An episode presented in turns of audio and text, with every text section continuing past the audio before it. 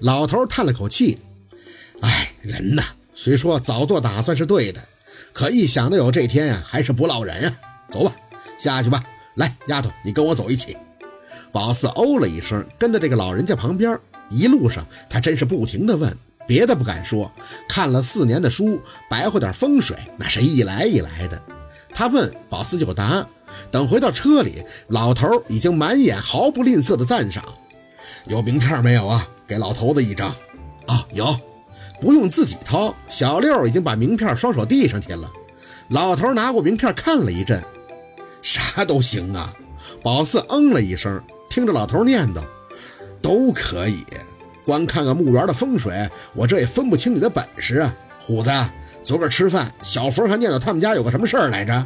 虎子正纳闷呢，陈总转脸看向老头，哦，他儿子离家出走了，小三天了。老头嘴里嗤笑了一声，呵呵，你说说，天天查这个案子，查那个案子的，自己儿子找不着了。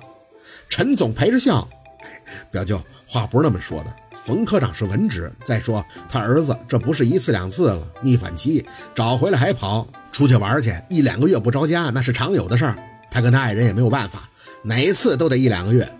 老头看向宝四，小丫头，这样，我一会儿回去啊就联系这个小冯，你呢要是让他儿子回家，我就信你。我有个活啊，你得去帮我干。说实话，年轻人跟我谈到一起的不多，你算一个。只要你能让我看到本事了，以后什么都好说。宝四没什么反应，心里不停的合计：找孩子回家这个会倒是会，没试过呀。陈总看着宝四，眼底跃起几分惊喜的笑意。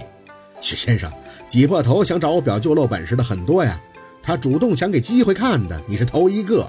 宝四谢谢老先生的抬爱宝四也得上点道啊，能把阴沉木随便撇的人，那肯定是不简单。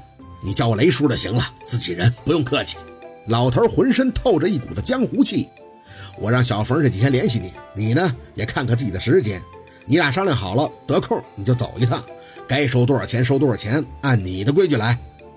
宝四没推辞，点头说好。有活干还不好吗？再回到大院子，雷叔就拉着宝四，有兴致勃勃地研究了一会儿他的木头。宝四总觉得他看他自己就像是明白点什么事儿，但又不说。肯定没法问呀，一直到告辞还云里雾里的。梁助理送他们出门，快走到车旁的时候，看着宝四轻轻的笑：“薛先生，你是不是很纳闷，为什么我没有向你介绍雷老啊？感觉我不太尽职？”没回话，看着梁助理继续说着：“其实啊，这是雷老自己的怪癖，他近年来特别反感谁向他引荐或者介绍什么人，只有他觉得自己对脾气的才愿意开口聊天。”老顽童说的应该就是他了，哦了一声。哦，那雷叔究竟是做什么的？梁助理想了想，雷老的全名叫雷万山，薛先生可以自己去网上查一下，就知道个大概了。网上，宝四晕乎乎的上了车，跟梁助理道了声再见。小六见他走远了，就掏出手机查询雷万山的名字，半晌就抽了口冷气。四姐，这个人原来是帝王啊！帝王。宝四划着网页看了半天，心里逐渐有数了。帝王是媒体给他扣的帽子，其实就是个隐居状态的地产大亨。详细资料没有，但其辉煌的履历还是有媒体做过报告的。雷万山九十年代初期发家，啥也不干，就是买地，尤其是海外地产多得惊人，那些长长的数据看得都眼晕。总结出来就是在那个钱还很值钱的时候，特别敢下手。买地、买酒庄、买海岛，开发出来后直接升值几倍。豪气时一连买了多个国外废弃的农村，翻修成度假村。现在随便搜一个，那就是知名的旅游景点儿。相当专一的就搞不动产。当年甚至有媒体还用“土大款”三个字形容的，说雷万山的作风跟个赌徒无异。成功了，那就是目光长远；失败了，就是他咎由自取。但现在来看，人家就是成功了，而且还功成身退了。基本上可以这么理解：雷万山在一个很好的时机做了很多大胆的决定，因此大发特发，功成名就。手指在网页上一直往下翻，一条新闻报道出的祖籍倒是眼一熟，跟那廖大师离得还挺近的。嘴角轻轻一挑，难怪说话风格跟廖大师差不多呢。四姐，这可是个狠人呀！宝四嗯了一声，算是回应，指尖却微微一顿，看到了一条有点年头的新闻，时间是九十年代末期，应该是商业聚会。新闻上配了一张众人正在热聊探讨的老照片，其中一位就是雷万山，只是坐在他旁边正在做倾听状的女人有几分眼熟。他的照片，宝四很早就见过，姥姥生病那年在夏文东那儿看过合照，在秦森家也见过他和陆佩还有秦森三人的照片。沈明雅。点开新闻，仔细的浏览，意外的是，当年的记者还采访了她，夸赞她为当代的女强人。没有视频，就单纯的文字对话。记者问沈明雅答，记者问了一堆沈明雅做连锁酒店的初衷以及日后发展的前景。沈明雅答的也算是中规中矩。直到最后，记者问将来是否要像雷万山一样尝试转型做房地产开发，沈明雅的回答也是文字。只有一句，暂时还不会。